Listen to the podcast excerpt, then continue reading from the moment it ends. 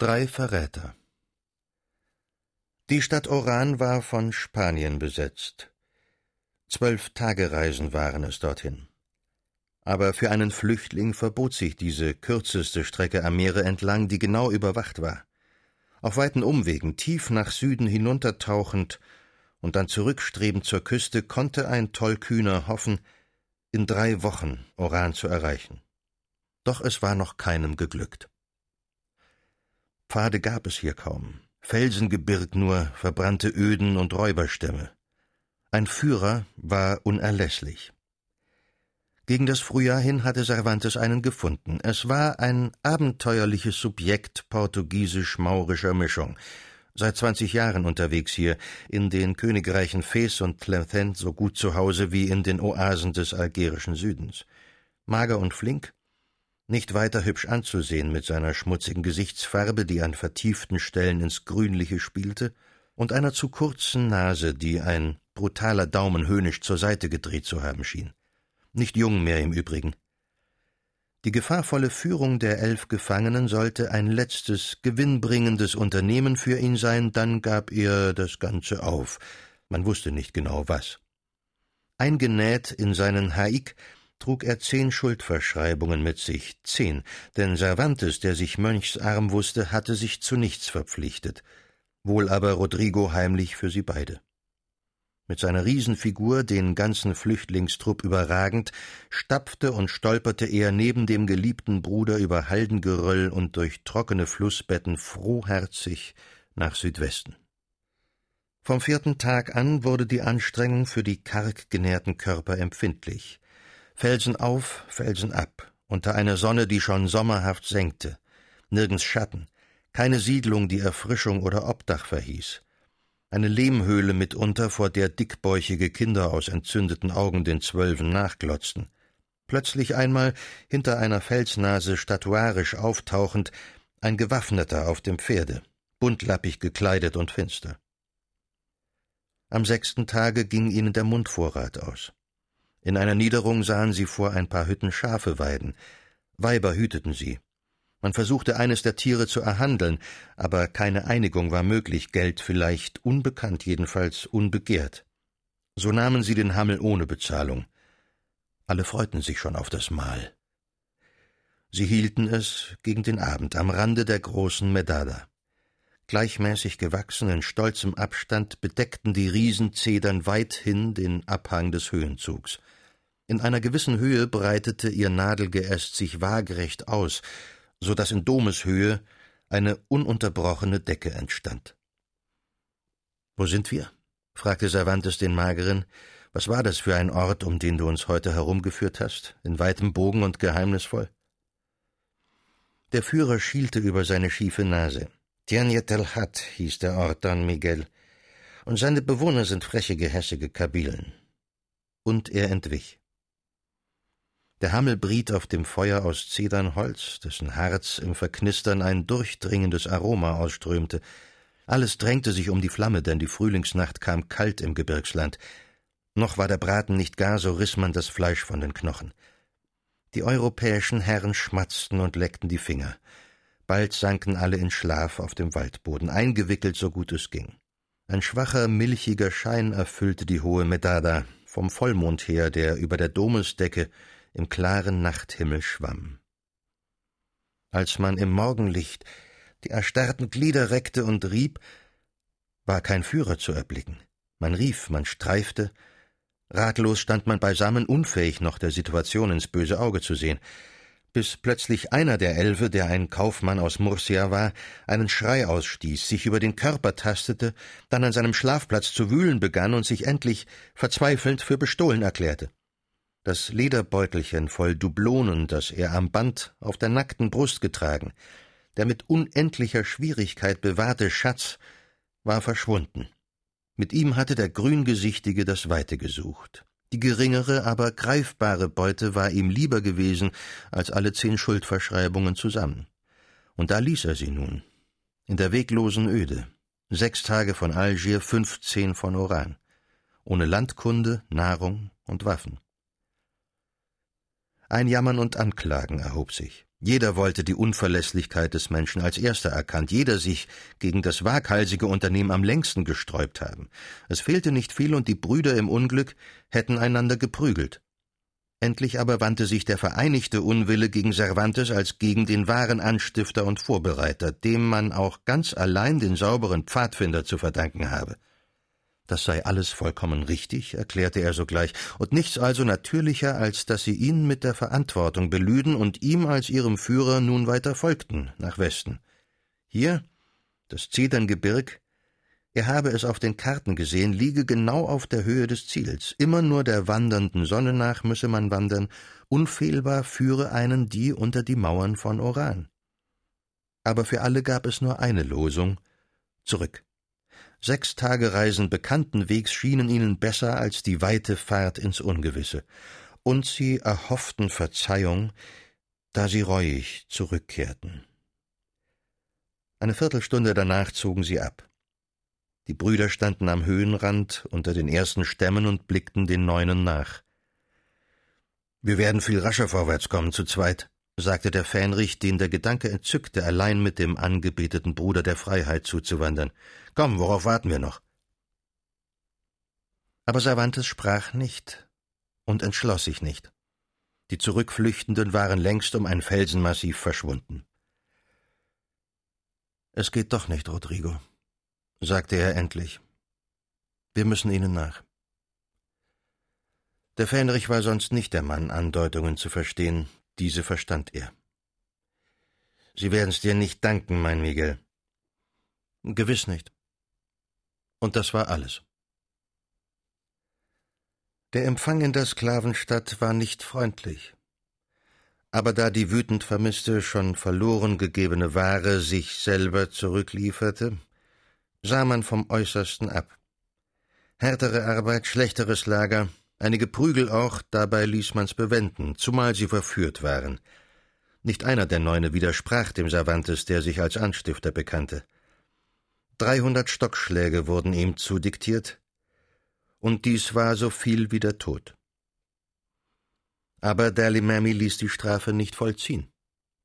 Er ließ seinen einhändigen Sklaven eng anschmieden im Bagno, mit Eisen behängt und umwunden, wie eine Braut mit Rosen saß Cervantes in seinem Winkel. Mehrmals erschien der Reis, beklopfte Ketten und Barren kennerisch mit seinem Totschläger und hielt dem Rebellen düster prophetische Reden. Aber am fünften Tage nahm man ihm sämtliche Bande ab. Sein Anzug war in Fetzen gegangen auf der Flucht. Ein neuer lag bereit, reinlich und ungeflickt. Hemd, Hose, Kaftan, Schlappen und Mütze. Nur die symbolische Fußfessel hatte man vergessen. Sonst war alles ganz wie zuvor. Verschlimmert hatte sich leider das Los des braven Rodrigo, denn Dr. Salomon Perez hatte schon einen anderen Knecht, und der Fähnrich sah sich unter die Sklaven des öffentlichen Dienstes versetzt. Miguel fand ihn, nackt unter Nackten in glühender Sonne, schanzend an einer neuen Bastion am Rande der Kasper. Nicht lange, Rodrigo, nicht lange, flüsterte er ihm zu. Der Fähnrich lächelte, voller Vertrauen. Ein Jahr hatte Rodrigo zu fronen. Kettenrasselnd stand er an jedem Morgen von seiner Streu auf, voll gespannter Hoffnung, ob nun wohl diesen Tag Miguel das Wunder der Befreiung vollziehen werde. Aber als dann die Freiheit winkte, da weigerte er sich. Zwei Trinitarier mit Lösegeldern trafen ein, dreihundert Dukaten kamen von der Familie Cervantes. Miguel erschrak. Seine klar arbeitende Fantasie stellte ihm vor, was diese Summe an Entbehrung und Demütigung für die Seinen bedeutete. Nun, jedenfalls bedeutete sie für den Bruder die Heimkehr. Aber Rodrigo war gänzlich verstockt. Diese dreihundert Dukaten seien ein erster Grundstock für Miguels Lösegeld und nichts anderes. Inwiefern Grundstock, entgegnete Miguel beinahe heftig. Zweitausend Dukaten, er habe es vielleicht vergessen. Zweitausend verlange von ihm Dalimami und von wo aus aller Welt auch nur ein Goldstück noch kommen könnte, das sei unklar. Er trenne sich nun einmal nicht von dem Bruder, erklärte der Fähnrich, und nicht für ihn sei das Geld. Miguel schaute ihm in das sanfte und störrische Gesicht und dann vor sich nieder in den blauen Schatten. Es war ein heißer Maimittag. und sie saßen beieinander unter einer hohen Mauer, die zu den Befestigungen über der Kasper gehörte.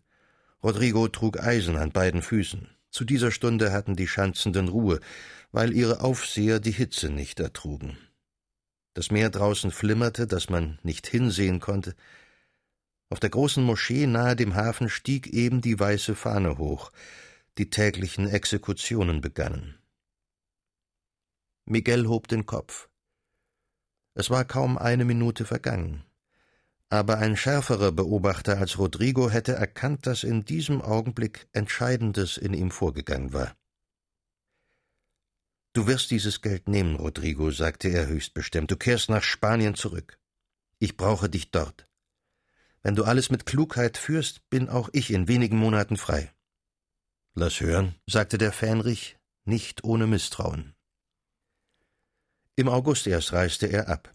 So lange Zeit nahmen die Förmlichkeiten in Anspruch.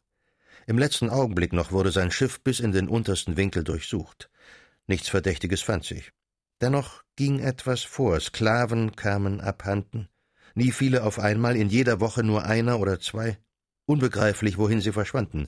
Der Verdacht fiel auf Miguel Cervantes, aber er ging harmlos umher, schrieb seine Briefe, äußerte überall nur Befriedigung über den Freikauf des Bruders. Die Vermissten waren nicht weit. Eine kleine Gehstunde westlich vor der Stadt, zwischen dem Meer und den Hügeln, erstreckte sich ein Stück Land, das El Hamma hieß. Ein Ort der Überschwemmung und pflanzlicher Üppigkeit. Hier, dem Ufer entlang, hatte sich einer der oberen Stadtbeamten aus der Wildnis einen Garten herausgeschnitten, einen beinahe tropischen Park voller Palmen, Bambus, Myrte und Ginster. Fast niemals betrat der Herr sein abgelegenes Besitztum. Ein Südfranzose, ein fröhlicher Mann, Jean aus Navarra, tat für ihn Gärtner und Wächterdienst. Zumeist also schlief er in seiner Bretterhütte und ließ Gottes Pflanzen sich verschlingen und vermählen, wie sie wollten. Diesen braven Tagedieb hatte sich Cervantes gewonnen. Stehe ihm der Sinn danach, sein Heimatland wiederzusehen, so sei er eingeladen, mit ihnen das spanische Schiff zu besteigen, das in einer nahen Nacht vor dem Garten kreuzen werde, hergesandt von Rodrigo. Der Ort war kundig gewählt. Im verborgensten Teile des Parks befand sich eine natürliche Höhle, im Laufe der Zeit durch Menschenhand noch erweitert. In diese Höhle versickerten die Flüchtlinge, tropfenweise und spurlos. Sie hatten strenges Geheiß, niemals tagsüber ihre dumpfe Zuflucht zu verlassen. Jean aus Navarra hielt Ausschau für sie. Aber wie sich verproviantieren? Im Garten wuchs außer ein paar Wurzeln und Beeren nichts Essbares. Jeder scheute sich vor dem gefahrvollen Doppelgang nach der Stadt und zurück. Jeder war glücklich, als sich schließlich der jüngste von allen, ein Florentiner, erbot, ihn an jedem dritten Tage zu wagen. Er war ein schöner und frecher Mensch, allen bekannt nur als der Dorador, obgleich niemand zu sagen vermochte, ob er wirklich einmal die Vergolderkunst ausgeübt hatte. In Tunis hieß es von ihm, habe er mehrmals die Religion gewechselt, aber niemand wusste Bestimmtes. Sie waren nun fünfzehn in ihrer Höhle. Cervantes, am schärfsten beargwöhnt, sollte als letzter erst zu ihnen stoßen. Den 20. September hatte er mit Rodrigo als den Tag der Befreiung errechnet. In der Nacht vorher verließ er die Stadt. Als er sich über das rückwärtige Hügelgelände dem Garten näherte, fiel ihm ein, dass er an einem 20. September auf der Soll von Neapel abgefahren war. Er hatte eine dunkle Ahnung zu verscheuchen. Der Tag verstrich, und die Nacht und sieben Tage und Nächte danach. Kein Schiff ließ sich sehen. Hatte der Bruder versagt? War dem Fahrzeug ein Unglück begegnet? Ohne Hoffnung wachten sie noch eine letzte Nacht heran. Es war die Mondhelle des 28. September. Und da zeigte sich um die elfte Stunde das Schiff. Die es sahen, fielen auf die Knie. Es glitt heran auf dem völlig ruhigen Meer, ein kleiner einmastiger Kutter von so geringem Tiefgang offenbar, dass unmittelbare Landung möglich war. Dafür lobte Cervantes bei sich den Bruder und auch für die Wahl des küstenkundigen Schiffers, der mit solcher Sicherheit dieses Gartenufer erreichte. Alle standen mit erhobenen Armen oder winkend, doch ohne Laut. Schon glaubten sie das Plätschern der Ruder im mondhellen Wasser zu hören. Da erhob sich vielstimmiges Schreien, kehlig, drohend und wild. Nicht unterscheiden ließ sich, woher es kam, ob vom Land, aus dem Munde von Leuten, die so spät sich hier noch ergingen, oder vom Wasser her. Das Fahrzeug entfernte sich. Zu rufen wagten sie nicht. Mit versagendem Herzschlag sah jeder den Retter entschwinden. Freunde, er kommt zurück, sagte die Stimme des Cervantes. Er erwartet den Augenblick. Aber drei qualvolle Tage vergingen, ehe er kam. Ein letztes Mal hatte man den Vergolder auf Nahrung aussenden müssen. So war er nicht bei ihnen, als der Kutter wieder erschien, in einer Morgenfrühe vor Sonnenaufgang. Vorsichtig kreuzte draußen das Schiff, ein Zeichen erwartend. Man sah am Vordersteven undeutlich einen hochgewachsenen Mann, der Barhaupt schien. Alle drängten, das Zeichen zu geben und sogleich an Bord zu gehen. Jede Minute sei kostbar. Und der Dorador? fragte Cervantes. Warum ist er nicht da? Weil er für uns sein Leben wagt zum zwanzigsten Mal. Aber hatten Sie denn nicht recht? Besser es ging einer zugrunde als alle. Es drängte ihn selber, das Zeichen zu geben. Er lechzte danach. Er brachte es dennoch nicht fertig. Seine Fantasie stellte sich dem entgegen. Er sah den Vergolder hereinhetzen zum Garten, ihr Brot in den Händen, keinen findet er mehr, Höhle, Garten und Meerbucht sind leer, und fünfzehn Schufte auf dem Weg in die Freiheit. Murrend umdrängten sie ihn. Wie lange wollt ihr warten? Bis die Sonne herauf ist. Er ist nie später gekommen. Wenigstens gibt das Zeichen. Das Zeichen ist nicht die Abfahrt. Das Zeichen ist die Abfahrt. Sind wir an Bord, so fährt der Schiffer auch ab. Dann ist er gescheiter als ihr, sagte einer mit rüder Stimme. Der Mann sprach die Wahrheit. Was war dieser Drang in ihm, ans Äußerste zu gehen, das Schicksal herauszufordern? Er hatte kein Recht dazu. Jetzt auch schon keine Macht mehr. Denn sie gaben nun selber das Zeichen. Sie winkten. Sie gingen hinweg über ihn. Heimlich atmete Cervantes auf. Er blickte beiseite. Auch Jean aus Navarra trug eben sein Bündelchen aus der Hütte herbei. Er wollte mit ihnen fahren. Da entstand hinter ihnen im Garten Geräusch von knackendem Olla und Tritten zahlreicher Menschen. Es war Dalimami, der Reis, mit einer Rotte bewaffneter. Ihn führte der Dorador, der den Turban trug. Ob ihm der Verrat schon länger im Sinne gelegen, ob er an dem Unternehmen verzweifelt, ob eine plötzlich aufschießende Bösartigkeit ihn so abscheulich gelenkt, wer wollte es sagen? Frech hielt er sich an Dalimamis Seite, der stillstand und die Situation genoss. Dies war wahrhaftig ein Bissen. Die Wut der Verratenen brach los gegen Cervantes. So übergroß war ihre Empörung gegen den, der sie aus Treue zu dem Verräter nun alle ans Messer geliefert, dass sie fast den Verräter und fast das Schrecknis selber vergaßen, die Fäuste erhoben, mit wilden Augen unter Verwünschung und Fluch umdrängten sie Miguel. Der schob die Fauchenden weg. Dich würde ich gerne töten, sprach er zu dem Dorador und der Ausdruck dieses todgeweihten und zarten Menschen war so, dass sich der andere rückwärts unter die Bewaffneten im Baumgang verkroch. Du wirst keinen mehr töten, sagte Dalimami. Man wird dir auch deine rechte Hand noch abhacken, bevor man dich hängt. Deine Spießgesellen die linke, damit sie künftig ihrem Anführer gleichen. Andere als mich zu verstümmeln bringt euch Verlust.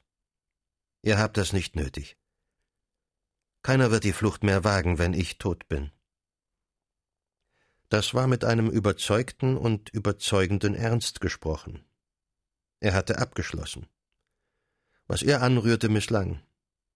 Er glaubte nicht mehr an seinen Stern. Durch seinen Starrsinn hatte er alle diese gefährdet. Und er würde wieder so handeln. Verhüllt in unbestimmter Kontur zeichnete sich unter diesem Begebnis das Gesetz seines Lebens ab. An diesem Leben hing er nicht mehr. Der Reis gab ein Zeichen. Die Flüchtlinge wurden umringt und zum Ausgang getrieben. Am Ende des Zuges schlich im neuen Turban der Vergolder seiner erhofften Belohnung entgegen. Der Reis mit zwei Trabanten blieb zurück. Nachdenklich spazierte er vor dem stumm wartenden Cervantes auf und ab, und ließ elegant seinen elastischen Totschläger wippen. Das an eurem Rang, Und an eurem Kaufwert nichts ist, Miguel, sagte er endlich, weiß ich längst. Es hat mir gefallen, das bis heute aufrecht zu erhalten, aber was ihr nicht habt, das kann euch werden. Erhöhung durch den Strang, meint ihr? Ich weiß es. Unter den Korsaren einer der größten, Horuk Barbarossa, Khaireddins Bruder, war ein einhändiger Mann, so wie ihr. Cervantes schwieg. Was winkt euch bei den Euren? Was wollt ihr in Spanien? Nehmet den Turban, ich gebe euch frei. Ich gebe euch ein Schiff. Ihr werdet von eurer einen Hand guten Gebrauch machen. Schlagt ein. Und er bot ihm die rechte. Cervantes nahm sie nicht. Was hindert euch? Euer Gott? Er hat euch bis heute nicht sonderlich begnadet. Euer König, er kennt euch nicht. Eure Gefährten, Ihr habt erlebt, wie sie mit Schmähungen über euch herfielen. Glaubt mir, dies ganze Geschlecht verdient nichts anderes, als dass man ihm die Köpfe zertritt. Was wird aus meinen Gefährten, Reis? Ihr werdet sie schonen? Schweigt doch von diesem Geziefer. Besinnt euch. Ich werde euch nicht noch einmal anbetteln. Er sah dem Cervantes ins Gesicht, machte kehrt, pfiff seinen Leuten, wie man Hunden pfeift, und ging ohne ein weiteres Wort. Cervantes blieb allein in dem Garten zurück. Das Meer lag leer. Der Kutter hatte das Weite gesucht. Am übernächsten Tage erfuhr Cervantes, dass doch einer, von allen der Unschuldigste, Jean aus Navarra, zum Opfer gebracht worden war. Man hatte ihn an einem Fuße aufgehängt. Dalimami und jener Stadtbeamte, dem der Gärtner gehörte, waren unter dem Galgen auf und ab spaziert, und hatten zugesehen, wie sein eigenes Blut den Armen erstickte. Die Lebenslage des Cervantes in den Jahren, die folgten, war eigentümlich, ja wundersam. Mehrfach des Todes schuldig im Sinne der Machthaber von Algier, ging er frei umher, und niemand krümmte ihm ein Haar. Niemand auch zwang ihn zur Arbeit. Er hatte Wohnung im Bagno, gefiel es ihm fernzubleiben und anderswo etwa unter den Sternen zu nächtigen, so begrüßte ihn bei der Wiederkehr die Wache wie einen entbehrten Bekannten. Höchst vielfältig war sein Verkehr, die Sklaven aller christlichen Zungen, das Schiffsvolk der Reis, die schmuckbelasteten Weiber unter den Torbögen, Soldaten, Religionspersonal, Handwerker, Beamte, handelnde und gelehrte Juden machten ihn aus. Ihn kannten die Kinder. Er war in der Leute Mund dass ein Entsetzlicher wie Dalimami ihn schonte, ihn offenbar auf irgendeine Weise in sein düsteres Herz eingeschlossen hatte, erschien so tief erstaunlich, dass manche von Zauber murmelten. Sie waren nicht so weit von der Wahrheit. Für seinen Unterhalt war gesorgt, zumal seitdem einer Anzahl von christlichen Kaufleuten das Privileg erteilt worden war, sich anzusiedeln und Handel zu treiben. Die Häuser Balthasar Torres und Onofre Exarque waren die angesehensten. Wenn hier Schwieriges aufzusetzen war, wurde Cervantes gerufen. Er hätte zufrieden sein können. Aber sich mit Verhaßtem abzufinden, war seines Herzens Sache nicht. Noch nicht einmal an die Qualen der Lastesel hierzulande hatte er sich gewöhnen können. Sah er solch einen kleinen vorüberkommen in den krummen Gassen, auf dem Rücken einen wanstigen Reiter, der schwerer war als sein Tier und ihm mit dem Eisenstachel die schon eiternde Flanke bearbeitete, so schoss ihm das Blut in den Schädel, und er meinte zuschlagen zu müssen. Wie hätte er ruhig den Anblick von König Hassans Gräueltaten ertragen sollen, die sich täglich noch steigerten? Die Galgen wurden gar nicht mehr leer. Der Erdboden vor Babelwet war schlammig vom Blut. Die Anzahl der besoldeten Folterknechte reichte nicht aus und wurde vermehrt. Kaum ein Christ hat hier mehr seine zwei Ohren am Kopf. Und glücklich, wer noch aus zwei Augen blickt, schrieb in diesen Tagen ein Neapolitaner nach Hause. Vermutlich hätte Cervantes jetzt fliehen können, eher als ein Einzelner, denn niemand kontrollierte ihn mehr. Sein Ziel aber blieb die Befreiung vieler. Die Misserfolge schreckten nicht ab. Er suchte hier eine Rechtfertigung für sein Dasein, das ihm kläglich, ganz ohne Größe und Wirkung zu verlaufen schien. Genau zwei Jahre nach jenem letzten Versuch war es wieder soweit. Es war wieder und noch einmal der schicksalhafte Monat September. Den angesiedelten Handelsleuten untersagten ihre Verträge streng jede Begünstigung christlicher Sklaven. Brachen sie diese Klausel, so war ihre Niederlassung, ihr Eigentum, ja ihr Leben gefährdet. Aber der Kaufmann Onofre Exarque, ein Valencianer, von allen der reichste, widerstand nicht dem Einfluss seines einhändigen Sekretärs. Er rüstete ein Schiff für ihn aus. Nicht ein armseliger kleiner Kutter war es diesmal, sondern eine Fregatte, stattlich, bewaffnet, geräumig genug, um sechzig entweichenden Spaniern Raum zu gewähren. Aus Cartagena kam sie, und am Kap Matifu sollte sie ankern, fünf Stunden von Algier, dort, wo Kaiser Karl einst sein zertrümmertes Heer eingeschifft hatte und sich als den letzten. In diesem Jahr fiel der Ramadan fast ganz mit dem christlichen September zusammen. Die 29. Nacht, die den Fastenmonat beschließt, Eid es-Segir, die Lichter- und Festnacht, war zur Aktion bestimmt. Wenn bei Eintritt des Dunkels das große Schmausen begann, wenn die köstlich Gesättigten dann, vom Genuss noch glühend, sich in Haufen zu den Moscheen drängten, aus deren weit offenen Pforten gelber Lichtglanz erstrahlte, jubelnd alle, zur näselnd grellen Musik freudig den heiligen Namen ausschreiend, mit Lippen, die vom fetten Honiggebäck glänzten und trieften, dann war die Gelegenheit da, auszubrechen aus der schwärmenden Raubstadt, einzeln oder in Trupps, Mauern zu überklettern, aus dem Hafen zu schwimmen, ja harmlos vielleicht durchs Tor zu spazieren – eine Stunde entfernt am linken Ufer des Harasch sollte der Sammelplatz sein. Größte Heimlichkeit schien bewahrt. Am Morgen vor der Lichternacht würde jeder durch ein Losungswort erfahren, dass alles bereit und dass keine Gefahr sei. Miguel Cervantes sollte überall selbst die glückverheißende Parole verbreiten. Sie warteten alle auf ihren Arbeitsplätzen seit Morgengrauen. Sie warteten vergeblich. Das Wort erklang nicht. Keiner sah den Cervantes, keiner verließ am Abend die Stadt. Verrat war wieder im Spiel. Verrat. Dem Cervantes so fremd, dass er ihn niemals einzubeziehen vermochte in seine Rechnung. Der ihn übte, aus Neid und Eifersucht diesmal, war ein Spanier gelehrten Titels, der Doktor Juan Blanco de Paz, Dominikanermönch einst in Salamanca. Gelbfahl von Gesicht erschien er und hässlich beleibt. Sein Blick, seine Haltung erweckten ein trauriges Missbehagen. Übel und zweideutig war jedes seiner Worte, übel und eindeutig der Mundgeruch, der jedes begleitete. Sogar in dieser Stadt voller ungewaschener Sklaven fiel er auf damit, und wenn jemand vom Stinkenden sprach, so wusste man, wer gemeint sei. Dabei aber plagte diesen Benachteiligten ein unzähmbarer Drang zu gefallen und Freunde zu gewinnen. Cervantes, den einnehmenden, behenden Mann, den Staunen umgab, hasste er giftig. Nur um zu verraten, hatte er sich in den Fluchtplan gedrängt. Am vorletzten Tage des Ramadan meldete er, was er wusste, Hassan Veneziano, dem König. Miguel, gewarnt durch Freunde aus der Genina, denn er hatte sie überall, eilte durch Hintergassen zum Hause des Kaufmanns Exarche. Exarche starb beinahe vor Schreck. All seine Würde, der ganze Anstand des begüterten Herrn verließ ihn im Augenblick.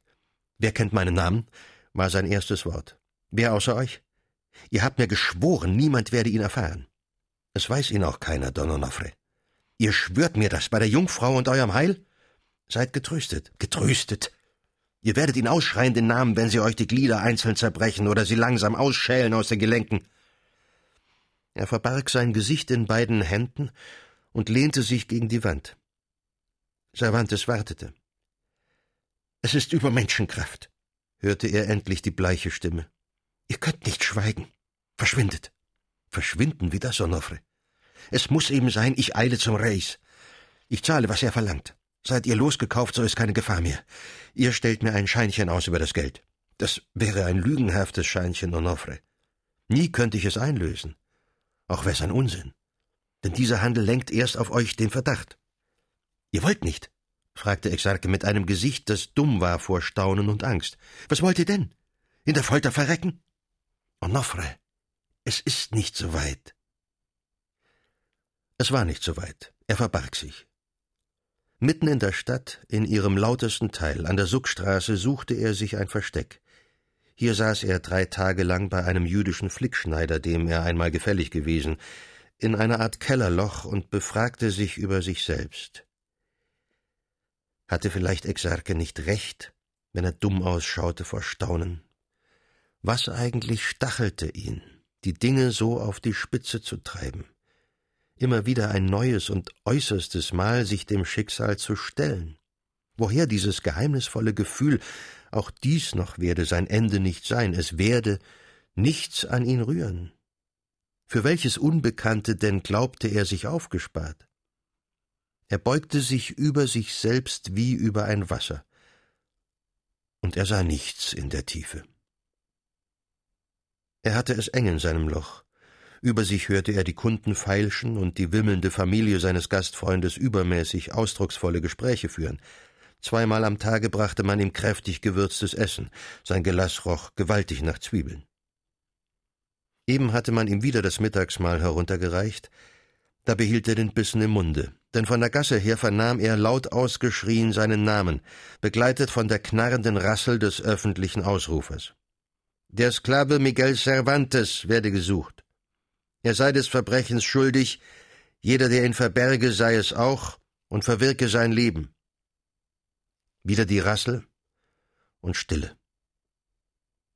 Die Falltür ward aufgehoben, gegen die Helle zeichnete sich schwarz der runde Kopf und der Kinnbart des jüdischen Gastfreunds.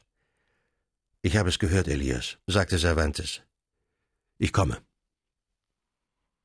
Droben legte er Abschied nehmend und wie segnend den beiden ältesten Knaben die Hand auf den Scheitel, und zwar die linke, die glorreich verstümmelte, und stand eine Minute danach im Mittagslicht vor der Janina.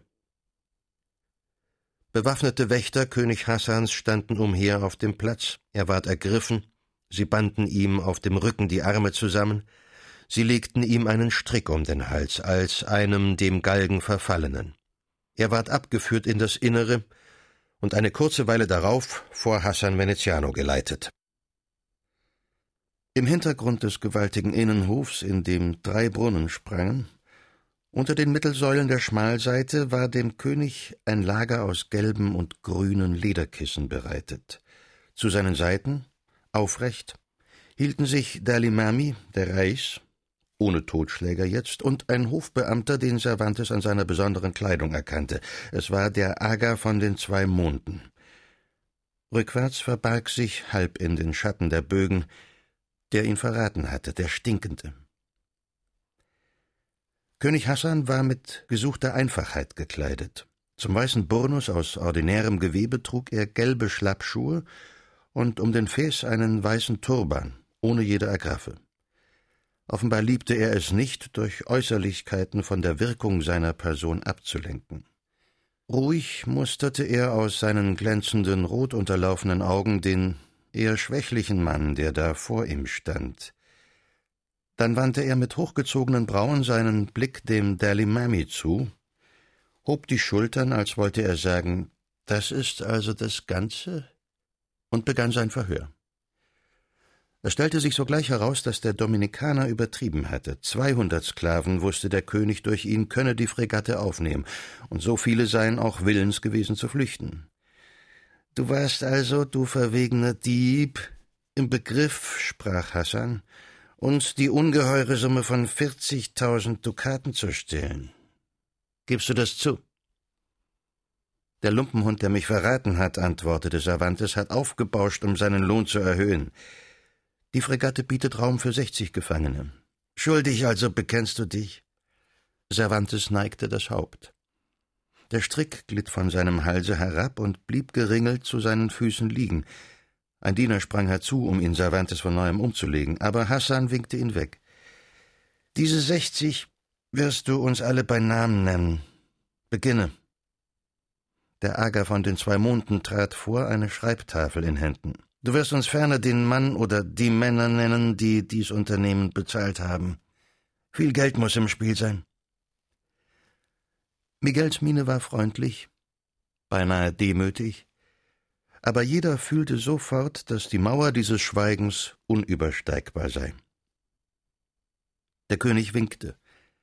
Es traten unter den Hufeisenbögen der linken Längsseite zwei Grüngekleidete hervor, von rechts aber zwei in violettem Gewand mit schwarzem Turban, seltsam geformte lange Instrumente in den Händen.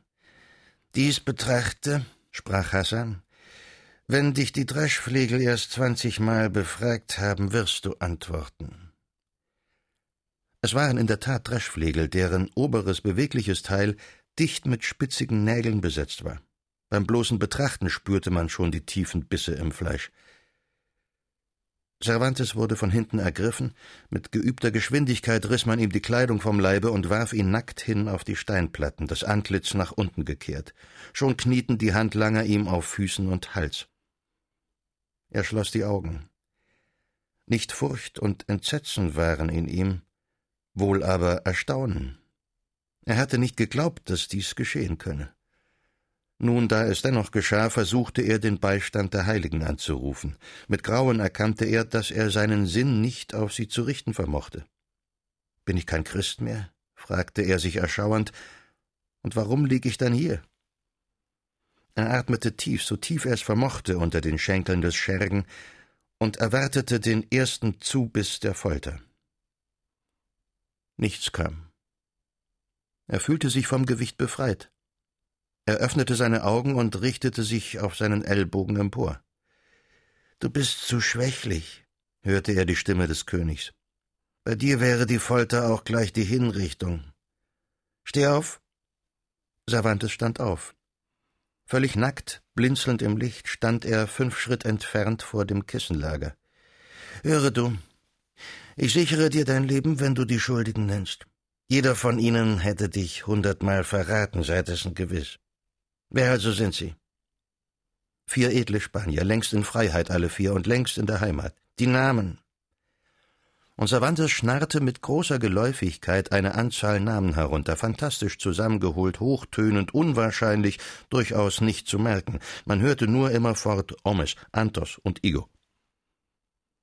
Und nun geschah das Unglaubliche. Hassan Veneziano, der Bluthund, wurde vom Lachen ergriffen. Er schämte sich dessen, wollte es nicht wahrhaben. Er hielt seine rot behaarte Hand vor den langen, krummen Schlitz seines Mundes, die blutigen Augen wurden schmal vor Vergnügen, und Laute brachen hervor, die mehr einem rostigen Fauchen glichen als einem Menschengelächter. Sein langer, hagerer Oberkörper ward hin und her geschüttelt. Alle, auch Dalimami, blickten ungläubig auf das Phänomen. Ich kaufe ihn euch ab, euren Ritter, sagte er endlich. Nicht zu viel habt ihr mir da erzählt. Vierhundert Dukaten, es gilt? Der Limermi neigte den feisten Kopf. Hassan winkte über die linke Schulter, und der Verräter trat unter den Bögen hervor. Du hast uns Dienste geleistet, Stinkender. So will ich dich herrlich belohnen. Er nestelte in seinem Gürtel und zog ein Goldstück hervor, ein einziges. Das hielt er zwischen Daumen und Zeigefinger seiner rot bewachsenen Rechten, ließ es in der Sonne erfunkeln und warf es ihm vor die Füße. Das ist noch nicht alles. Geh zu meinem Küchenmeister. Er soll dir ein Töpfchen Butter geben. Das magst du ausschlecken nach deiner Lust. Ein ganzes Töpfchen Butter, wiederholte er genießerisch, und Gott mochte wissen, was gerade in dieser Art von Belohnung so besonders Höhnisches und Verächtliches lag. Bück dich, schrie Hassan, nimm den Dukaten auf mit dem stinkenden Maul und krieche zurück in ein Loch. Aber wie er den Verräter enttäuscht hatte, so enttäuschte der König auch in gewisser Art den Cervantes. Er nahm ihn in enge, eigentümliche Haft. Im untern Teil des großen Hofes, gleich links, wenn man eintrat, unter dem zweiten Hufeisenbogen, wurde er angekettet. Kissen und Decken sorgten für seine Bequemlichkeit, geschützt war sein Lager vor Sonne und Regen, wenn auch in freier Luft. Eine lange, dünne Kette ließ ihm Freiheit, sich in den Hof hinaus zu bewegen. Diese Kette war eigens für Miguel angefertigt worden. Sie war aus Silber. Hassan hielt sich den einhändigen Sklaven wie ein edles, nicht zähmbares Tier. Mein berühmter Leopard, sprach er zu den Besuchern, wenn er sie an die Nische heranführte, darin Cervantes schreibend saß denn er ließ ihn sich nach seinen Wünschen beschäftigen. Alles Material wurde ihm aufs Beste geliefert. Täglich auch wurde ihm die Kette gelöst, damit er sich an einem der Brunnen nach Bedürfnis waschen könne.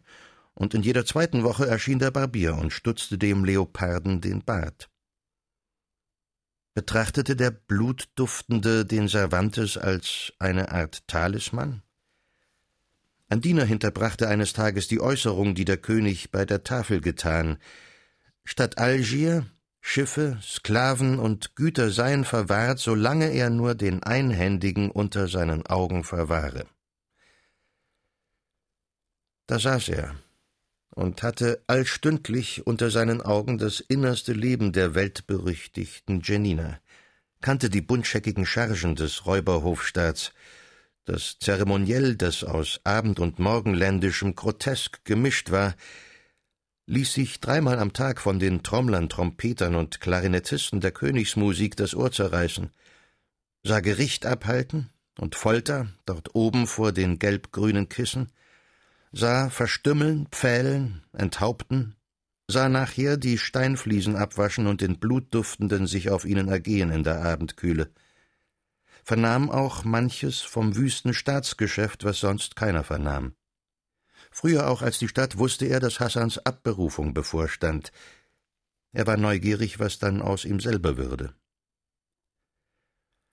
Man schrieb das dritte Jahr von des Venezianers Königs- und Pächterschaft, Frühzeitig hatten diesmal in Stambul die Palastintrigen begonnen. Der Name des Nachfolgers ward schon genannt. Jafer war es, der mit gewaltigen Bestechungssummen und mit Anklagen gegen Hassan am Sultanshof für sich wühlte. Aber mancher Monat verging noch, und der Leopard hing an seiner silbernen Kette. Viel fein zugespitzte Kiele waren verbraucht, es häuften sich die Blätter des Manuskripts. Was da entstand, war ein Schauspiel, oder etwas doch, was dem ähnlich sah, und sein Titel lautete Handel und Wandel in Algier. Er schrieb auf, was ihn marterte, die Leiden der Gefangenen in dieser Stadt. Sollte nicht andere ergreifen, wovon er selbst seit fünf Jahren täglich ergriffen ward? Er träumte davon, die Handschrift auf geheimem Weg übers Meer zu schmuggeln. Eine der berühmten Theatergesellschaften Spaniens würde sein Stück aufführen.